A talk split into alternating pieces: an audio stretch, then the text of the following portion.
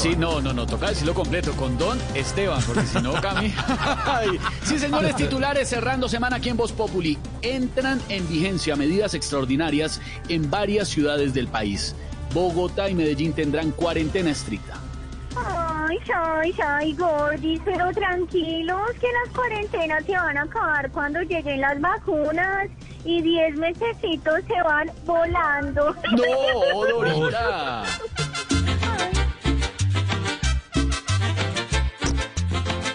Sumamos una nueva cuarentena, pues las UCI las contaron y están llenas. Cada orden que dan se le recibe a ver si esta pesadilla al fin se acaba. Hoy el mundo está soñando con el día en que puedan abrazarse las familias, en que fluya mejor la economía y se cambia el temor por alegría. Por pedido de la policía, las redes Twitter y YouTube bloquean cuentas de Iván Márquez. Oye, no, ese Twitter ya no parece una red social, sino una marca de sobrantes, porque esta semana solo bloqueo, bloqueo, bloqueo. bloqueo, bloqueo, bloqueo.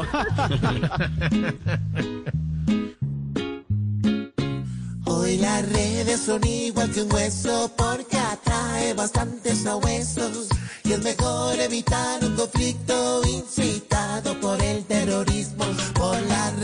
las mentes se dañan, se difunden mentiras, se engañan. Cierto daño y amare que se ha hecho todo rudo, que no le den ni al saludo.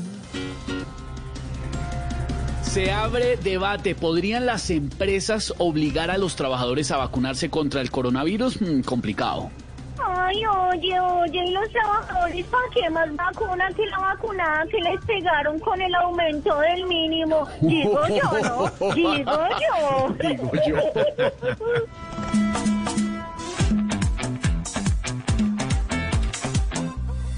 Cuando den fechas se necesita que colaboren, no se resistan, sea en el brazo o en la nalguita. Necesitamos la chuzadita y ta y ta. 4 de la tarde, 11 minutos así.